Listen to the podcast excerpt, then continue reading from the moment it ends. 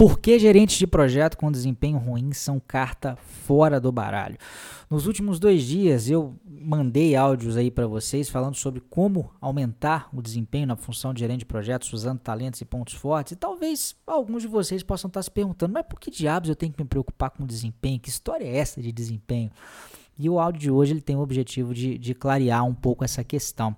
É, já lembrando aqui, né, eu vou estar tá dando uma aula gratuita e online, ao vivo, a respeito disso pela internet na próxima quinta-feira, dia 6 de julho, às 20 horas. Vou colocar o link para vocês é, ao final desse áudio, né? É, o nome dessa aula, deixa eu até me recordar aqui, né? Porque eu batizei ela com o nome todo especial é a seguinte: a estratégia mais eficaz para aumentar o seu desempenho como gerente de projetos. Basicamente, a gente vai estar tá falando de alguns aspectos, mas principalmente nessa questão dos talentos e pontos fortes de uma forma um pouco mais aprofundada. Mas eu quero hoje é justificar o, mais uma vez o porquê que você tem que estar tá, é, é, nessa aula comigo na quinta-feira, tá? Por que, que desempenho é fundamental?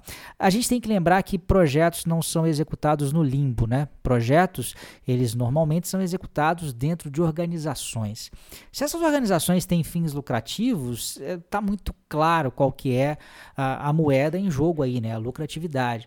Seja essa empresa uma empresa uh, uh, que viva de gerar faturamento a, a, partir de projetos, né, como é o caso de consultorias, de algumas empresas de TI, de construtoras, ou seja, empresas é, é, que se utilizam de projetos para melhorar é, é, a sua infraestrutura, por exemplo, sei lá, você tem uma, uma indústria que não vende projetos, né? ela vende produtos manufaturados, mas os projetos servem muitas vezes para renovar uma planta industrial, para melhorar um processo produtivo. Né? Então é, é, não há a venda do projeto, mas o resultado daquele projeto é que vai fazer com que a operação ela funcione de, mais, de forma mais é, adequada. É, é, então, assim, essas empresas têm fins lucrativos e, claro, elas vão estar de olho na lucratividade e a lucratividade depende, sim, é, da performance, do desempenho é, dos projetos. E aí que vem o grande ponto, né? Ao contrário de muitas outras ocupações ou de funções que a responsabilidade ela é de certa forma é, fragmentada. É, no caso do gerente de projetos, é, medir o desempenho, de, do, o desempenho do gerente de projetos não é uma tarefa tão difícil assim, né? É relativamente fácil, pô. O gerente de projetos tem que entregar aquele projeto que ele planejou e ele se comprometeu. Ele se comprometeu a entregar algo na data tal, pelo custo tal, no nível de qualidade tal. Entregou, ok. Não entregou, não ok.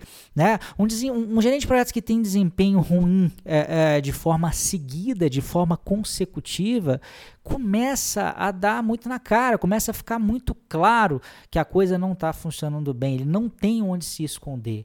Né? Então, talvez essa, quer dizer, a primeira razão pela, pela qual a gente tem que se preocupar, né, quando na função de gerente de projetos se preocupar com desempenho, é a gente está dentro de organizações. Se elas tiverem fins lucrativos, elas vão querer lucratividade. Mesmo que elas não tenham fins lucrativos, elas vão ter lá suas metas de desempenho e os projetos vão ser responsáveis por compor essa meta. O segundo motivo, né, o gerente do projeto é o responsável final por aquele projeto. E se a coisa não dá certo, a gente já sabe quem é que vai pagar o pato. Então, desempenho é muito importante. E terceiro motivo que eu queria colocar para vocês: o gerente de projetos é responsável não só pelo seu desempenho pessoal, mas também, de certa forma, pelo desempenho das pessoas que estão abaixo dele, que estão participando da sua equipe de projetos.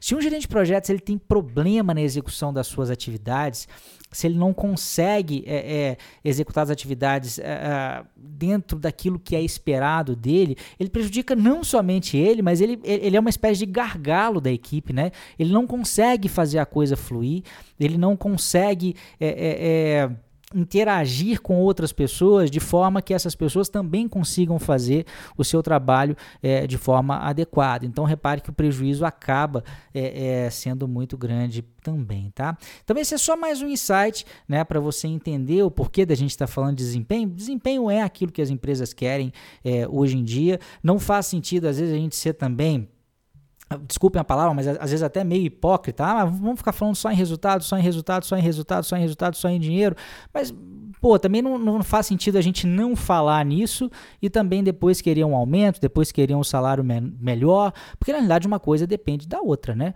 A gente vai conseguir ter retorno, né, pelo nosso trabalho se a gente consegue é, gerar resultados. E é em função disso que eu estou trazendo essa temática para vocês aqui. Hoje o sentido foi mais de justificar a importância desse tema é, e também né, lembrar você, eu vou colocar o link aí ao final é, desse áudio para nossa aula que vai acontecer na na próxima quinta-feira, em que a gente vai explorar ainda em mais detalhe esse tema aí de uma forma uh, bem pragmática e de uma forma que você consiga aplicar no seu dia a dia já no dia seguinte, tá bom? Um grande abraço e até amanhã na próxima dica do dia.